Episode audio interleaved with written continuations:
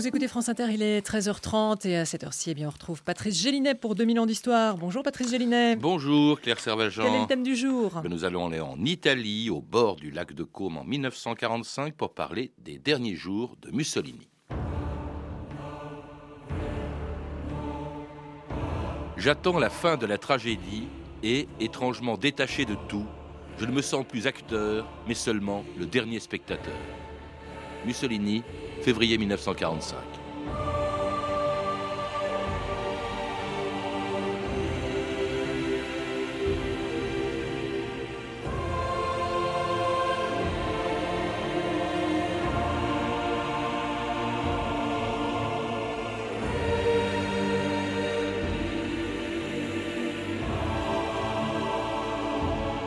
« 2000 ans d'histoire.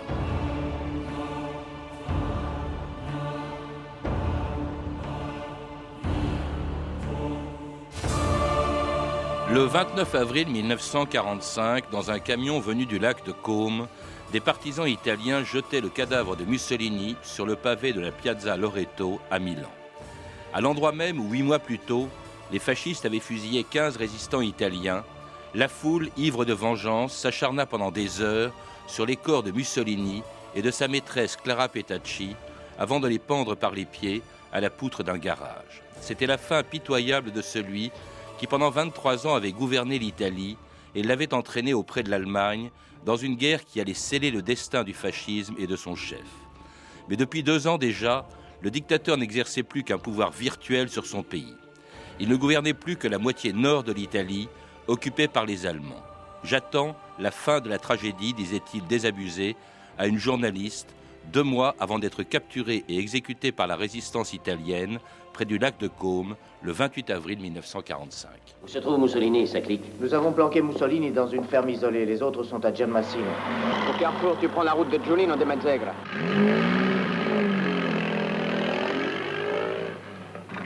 Arrête-toi là.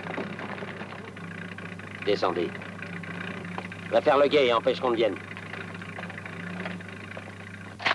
Par ordre du commandement général du corps des volontaires de la liberté, j'ai été chargé de rendre la justice au nom du peuple italien.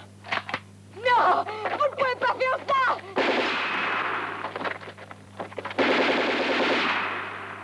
Pierre Milza, bonjour. Bonjour. Vous venez de publier chez Fayard un livre qui raconte dans le détail les derniers jours de Mussolini exécuté par la résistance italienne le 28 avril 1945 au bord du lac de Côme, trois jours à peine après avoir quitté Milan pour tenter de se réfugier en Suisse. Un récit extraordinaire qu'on lit comme un roman policier car il tente de répondre à toutes les questions euh, que pose encore la mort de Mussolini. 65 ans après, dites-vous, elle n'a pas encore livré tous ses secrets. Elle n'a pas livré tous ses secrets et on peut dire qu'on risque de ne jamais euh, connaître exactement tous les détails, toutes les interprétations. Moi, j'ai essayé, si vous voulez, après avoir euh, fini par accepter la thèse officielle, par m'interroger sur ces interprétations et par dire dans le fond au public, voilà ce qui me semble crédible, voilà ce qui me semble euh, probablement, probablement faux.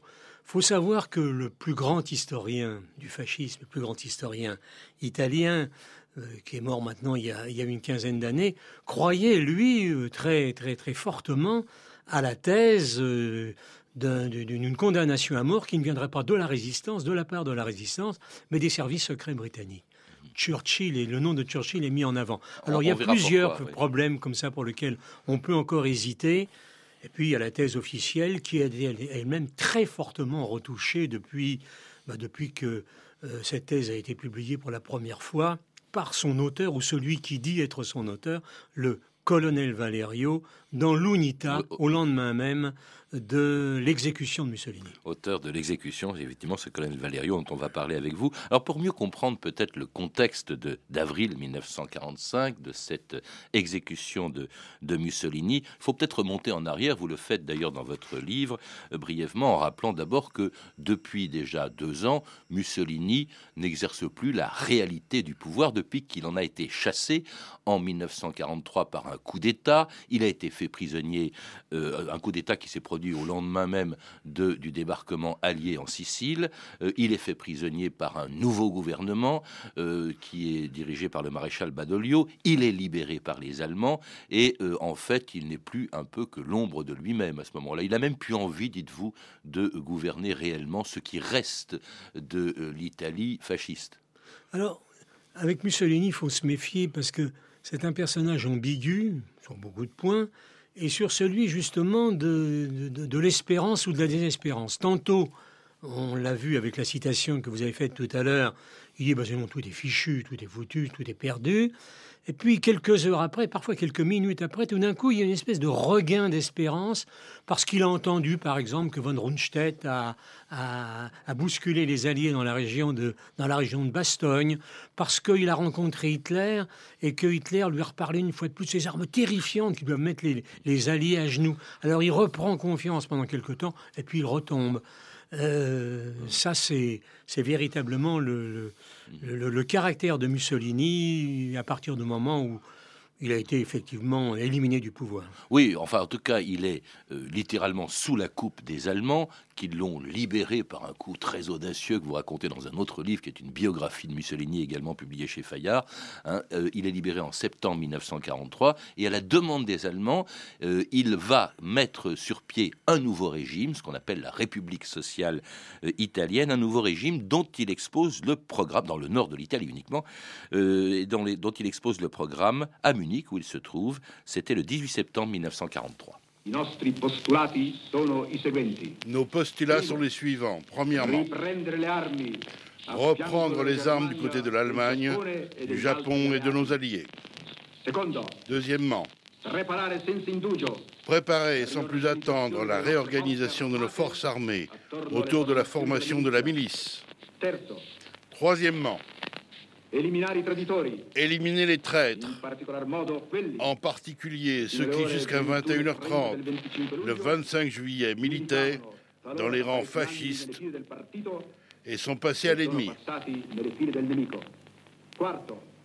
Quatrièmement, anéantir les plutocrates parasitaires et faire du travail le sujet de l'économie et la base indestructible de l'État. Et c'était Mussolini le 18 septembre 1943 annonçant donc le programme de ce qu'on appelait la République sociale italienne qui allait gouverner l'Italie du Nord pendant 18 mois, République de Salo aussi comme on l'appelle, S-A-L-O, hein, je précise, c'est une petite ville euh, italienne du bord du lac de Garde où se trouvait le gouvernement de cette République fasciste dont on vient d'entendre le programme euh, énoncé par Mussolini, un programme anticapitaliste qui peut surprendre. Alors, il faut savoir d'abord que c'est pas euh, à la demande d'Hitler, c'est sur ordre d'Hitler qu'il a décidé, qu'il a décidé, qu'il a fallu choisir finalement de créer cette, cette République sociale. Hitler menaçait tout simplement de détruire la moitié des villes d'Italie du Nord si il n'y avait pas un ralliement de Mussolini et la création d'un nouvel État qu'on appellerait la République fasciste. Alors là, Mussolini refuse. Dis-moi le mot fasciste, je ne veux plus entendre parler. Ils m'ont trahi. On l'appellera donc la République sociale. Dedans, il y a social et socialiste. Et Mussolini, là, a déjà idée que s'il fallait transiger, s'il faut discuter finalement avec une partie de la résistance, ça sera des socialistes. Il se souvient qu'il a été socialiste. Alors son programme, nous ne l'appellerons pas socialiste, nous l'appellerons plutôt populiste, mais incontestablement le point fort de ce programme, enfin en tout cas le point d'orgue de ce programme, c'est la nationalisation, c'est la socialisation des moyens de production. Il revient au marxisme et un programme également euh, dans lequel il exprime sa volonté de se venger, on l'a entendu, des traîtres. Les, traîtres à ses yeux, ce sont les fascistes, dont son propre gendre, Ciano, qui ont provoqué le coup d'État qui a provoqué la chute de Mussolini en, 1943. Et c'est un programme très répressif vis-à-vis de la résistance. C'est ça que les Allemands attendent de lui, au fond, c'est qu'il rétablisse l'ordre dans une Italie où la résistance euh, du Nord, où la résistance commence à, à se manifester, et cela avec les éléments les plus durs du fascisme qui sont restés auprès de Mussolini, dont euh, Pavolini, euh, qui est en fait le numéro un maintenant du parti après euh, Mussolini et qui a créé les Brigades Noires.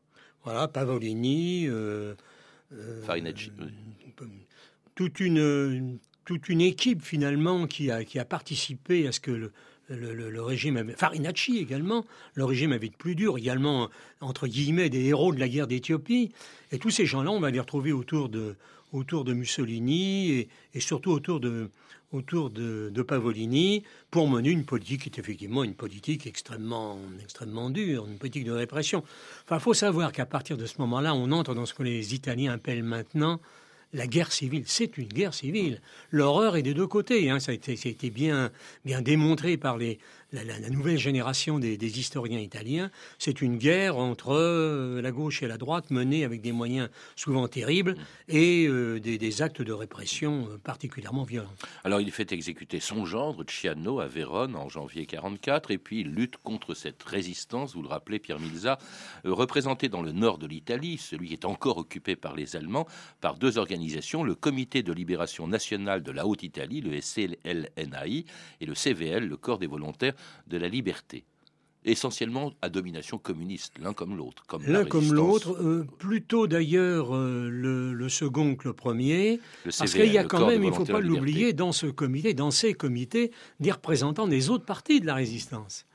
Euh, le président Pertini, par exemple, le dernier, euh, enfin, ce que lui qu'on a bien connu en France il y a quelques années, dans les années 70, Pertini est socialiste et Pertini est membre de ce comité. Valiani appartient au Parti d'Action et il est membre également de ce comité. Alors, les communistes ne sont pas majoritaires à l'intérieur de ces organisations, mais ils le sont là où ça compte, c'est-à-dire dans la montagne, avec les, ce qu'on appelle les brigades Garibaldi, et notamment la 52e brigade Garibaldi, celle qui va arrêter Mussolini. Alors cette guerre civile est marquée par des représailles très dures, vous le citez, qui explique peut-être ce qui se passera euh, quelques mois plus tard, euh, Piazza Loreto à Milan. C'est en août 44 l'exécution de 15 résistants italiens par les fascistes à Milan, où Mussolini faisait d'ailleurs pour la dernière fois une apparition en public le 16 décembre 1944.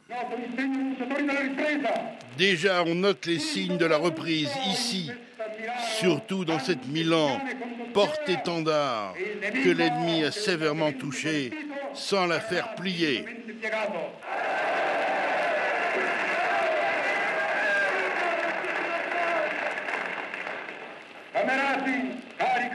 Camarades, chers camarades milanais, c'est Milan qui doit donner et donnera les hommes, les armes la volonté et le signal de la revanche.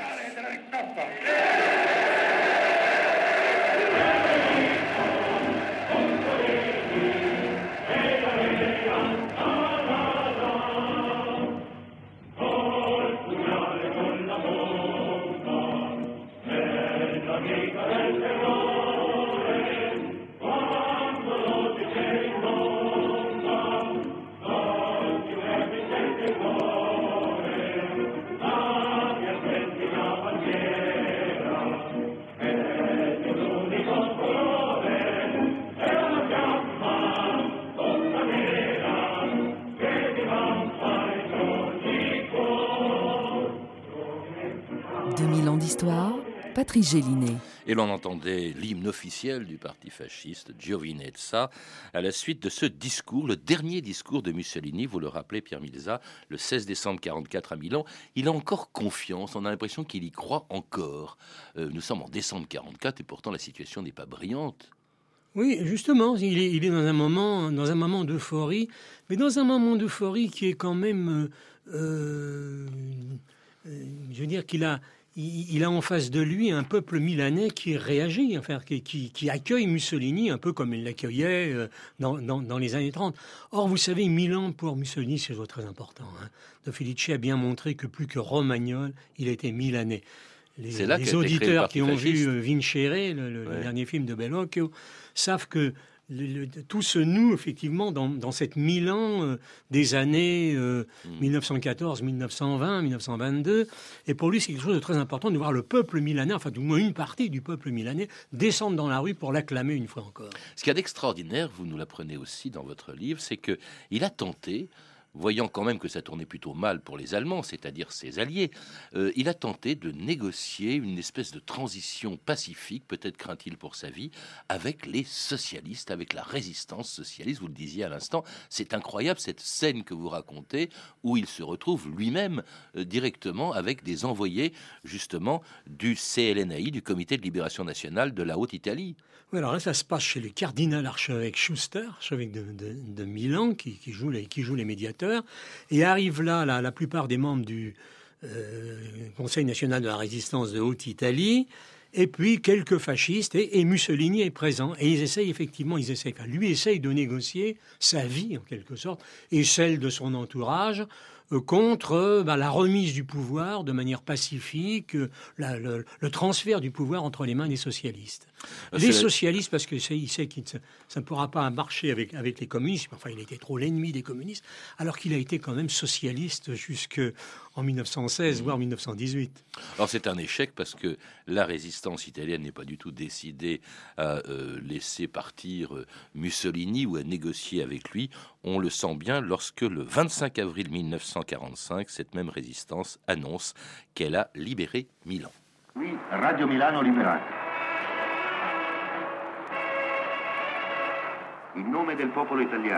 Au nom du peuple italien, le Comité de libération nationale de la Haute-Italie assume tous les pouvoirs civils et militaires.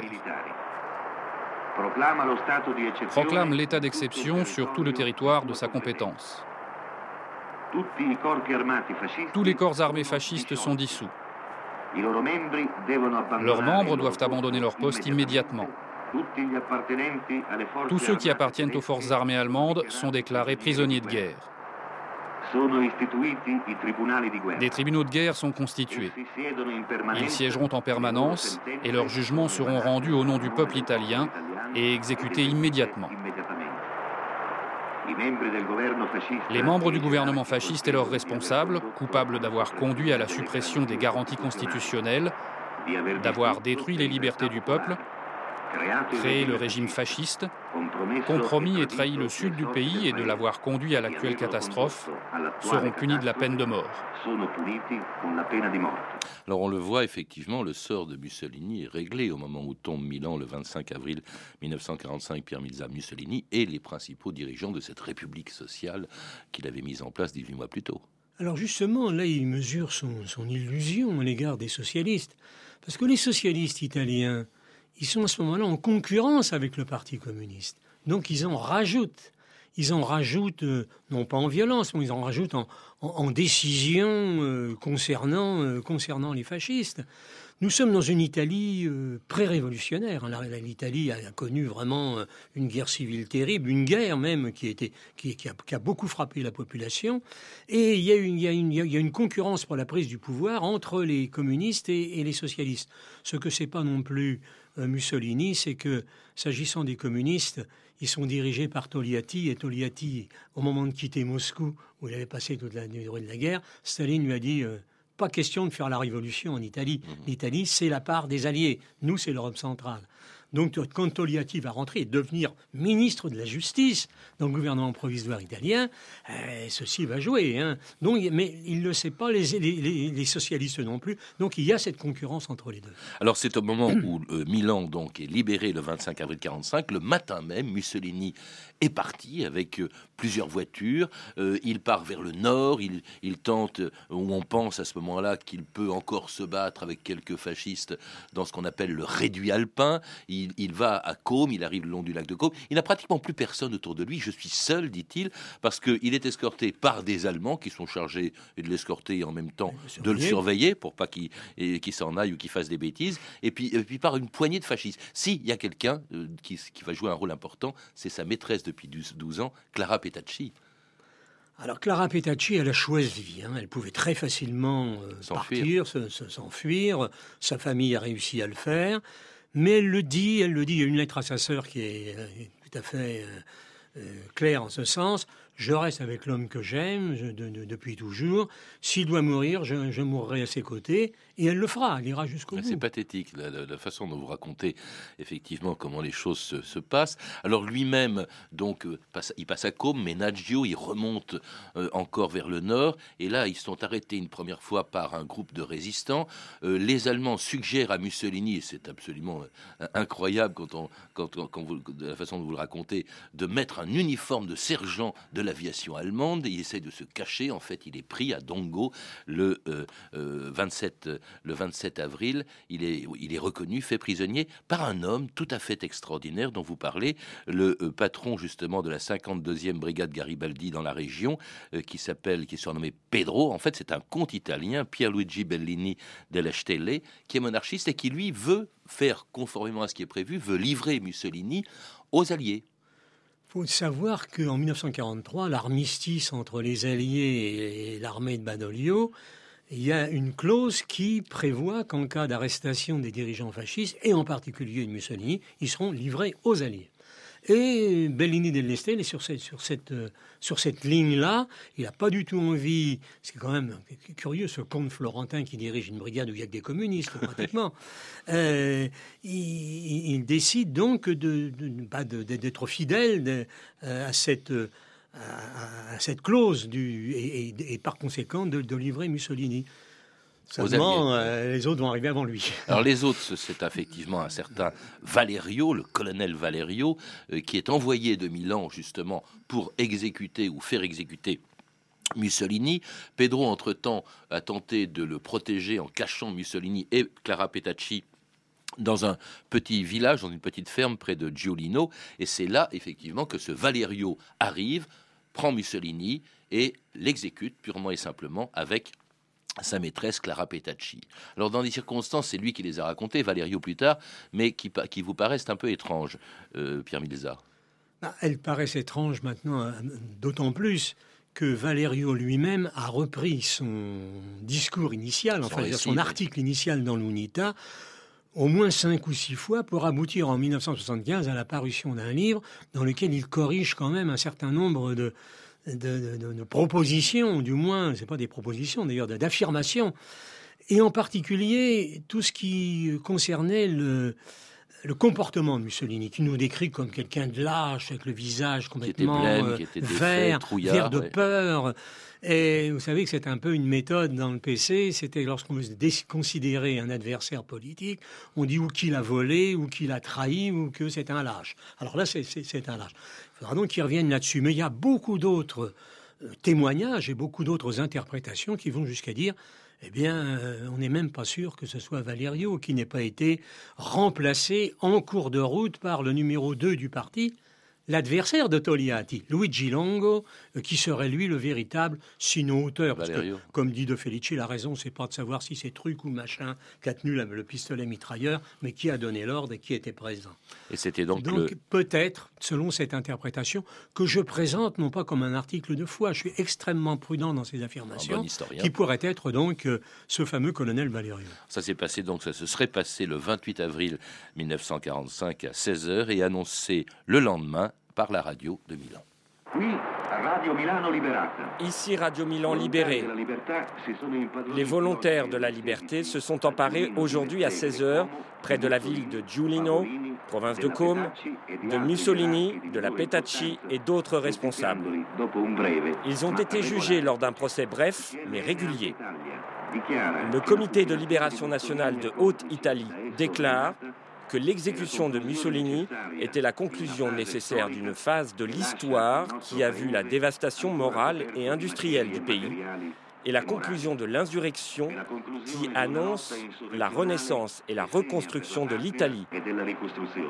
Le peuple italien ne pouvait pas retrouver une vie libre et normale que le fascisme leur a ôtée pendant 20 ans si l'Italie n'avait pas exécuté une sentence déjà prononcée par l'histoire. Et c'était donc l'annonce de la mort de Mussolini par la radio de Milan. Euh, c'était le 30 avril, c'est-à-dire deux jours après cette exécution, parce qu'entre-temps, il s'est passé quelque chose de terrible. Alors là, que tout le monde a pu voir au moins en photo, Pierre Milza, c'est l'espèce de cérémonie qui s'est produite le lendemain de la mort. Mussolini est donc exécuté près du lac de Caume à euh, le 28 et le 29, une camionnette décharge son corps littéralement euh, sur une place, la Piazza del Loreto. D'ailleurs, la Piazza del Loreto où s'était produit, on l'a dit tout à l'heure, l'exécution de 15 résistants huit mois plus tôt. Et alors là, la foule se déchaîne sur son corps, sur celui de Clara Petacci. C'est assez terrible ce qui s'est produit à ce moment-là. Vous, le, c'est un phénomène de catharsis, c'est-à-dire euh, la, foule se, se, décharge de ses propres péchés, entre guillemets. Les Italiens, jusque au, milieu de, la période de la guerre, ont continué de suivre Mussolini un consensus mou peut-être, mais c'est à partir du moment où il y a eu les grandes défaites, les bombardements, la famine, etc., que le régime a été euh, véritablement euh, condamné euh, par la population italienne. Mais qui vient sur ce Piazza del Loreto? Euh, on peut se poser la question, est-ce que c'était les mêmes que ceux qui avaient applaudi le Duce en septembre 1944 Non, je crois qu'effectivement, le, peuple milanais vient euh, se laver en quelque sorte par, un acte de, barbarie que laisse faire le nouveau pouvoir? On a un texte, un texte de Pertini du lendemain dans lequel il dit bah oui, bah il fallait bien que ça se passe, il fallait bien que qu'on règle les comptes avec le passé. D'autant plus, alors ça c'est la, la thèse toujours traditionnelle du pouvoir dans ce cas-là, que qui était finalement responsable de tout ça ben, C'était bien le Mussolini et c'était bien les, c'était bien les fascistes. C'est un corps méconnaissable donc qui est pendu sur une poutre d'un garage justement sur de cette Piazza Loreto à Milan et devant des millions, enfin des milliers en tout cas de, spectateurs, ce qui n'était pas le cas de ce qui s'était produit la veille et qui est sur lequel plane beaucoup de mystères. Alors vous en avez mentionné deux, vous en mentionnez deux notamment, il y en a d'autres dans votre livre, Pierre Milza. D'abord, bon, selon vous, c'est le Parti communiste, c'est Luigi Longo qui a ordonné la mort à Valerio d'exécuter euh, Mussolini. Puis il y a une thèse aussi euh, qui, a, euh, qui, est, qui, qui, a vraiment qui est très étrange. Vous dites que derrière, les services secrets britanniques voulaient aussi la mort de Mussolini. Alors, il faut d'abord savoir pour la première question que je ne dis pas que c'est Luigi Longo qui a fait assassiner Mussolini. Que c'est le PC. Je dis que oui, c'est le PC et les autres. L'ordre vient également des socialistes, des démocrates chrétiens, etc. Enfin, du comité. Non, je dis qu'il est crédible de réviser ce jugement et qu'après tout, il est possible que Luigi Longo ait été substitué à un certain moment. Bon. Et la thèse de Churchill Alors la thèse de Churchill, euh, bon, c'est pareil, il faut la, la, regarder avec, avec prudence, mais elle est quand même assez euh, assez séduisante. Et d'ailleurs, nous parlions de De Felice tout à l'heure, le, biographe de Mussolini, le grand historien de Felice, mort il y a une quinzaine d'années, pour lui, c'était quelque chose d'acquis. Il prétendait même avoir les, les, papiers, les documents qui montraient que Churchill avait au moins euh, mis euh, la main, prêté la main. Je, résume, il voulait pas de procès parce que ça reviendrait à dire que, à rappeler, Mussolini l'aurait fait avec les documents qu'il avait avec lui, il aurait prouvé que les bons rapports qu'avaient Churchill et Mussolini avant la guerre. De Felice allait beaucoup plus loin sans en avoir la preuve en disant qu'il y avait une, ou deux lettres qui disaient carrément que il, il, euh, il, inclinait Mussolini, il poussait Mussolini à entrer en guerre en 1939 pour euh, que finalement l'Italie soit présente à la table des négociations et soit donc un petit peu moins dure vis-à-vis vis-à-vis des, des, Anglais. Non, ce qui est quand même troublant, c'est la présence de très nombreux agents d'intelligence service et le fait que Churchill avait intérêt effectivement qu'on ne ressorte pas des placards tous les discours qu'il avait prononcés pendant la période de l'entre-deux-guerres. Certains dataient des années 20, tels que celui où il dit si j'étais italien, si j'avais été italien, j'aurais été fasciste. Merci euh, euh, Pierre Milza pour en savoir plus, pour savoir plus aussi sur ce qui est devenu ce fameux trésor de Dongo dont vous parlez. Eh bien, on peut lire votre livre Les derniers jours de Mussolini, un livre passionnant qui vient d'être publié chez Fayard. Vous avez pu entendre un extrait du film suivant, Les derniers jours de Mussolini, de Carlo Lizzani. C'était 2000 ans d'histoire, la technique Fabrice Desmas et Julien Dumont, documentation et archivina Camille Pouche, Jalagui et Frédéric Martin et Franck Olivard, traduction de Lionel Thompson et Régis Lachaud, une émission de Patrice Gélinet réalisée par Jacques Sigal. Demain, dans notre émission, les Roms, un sujet d'actualité, donc euh, en ce moment, une histoire des Roms.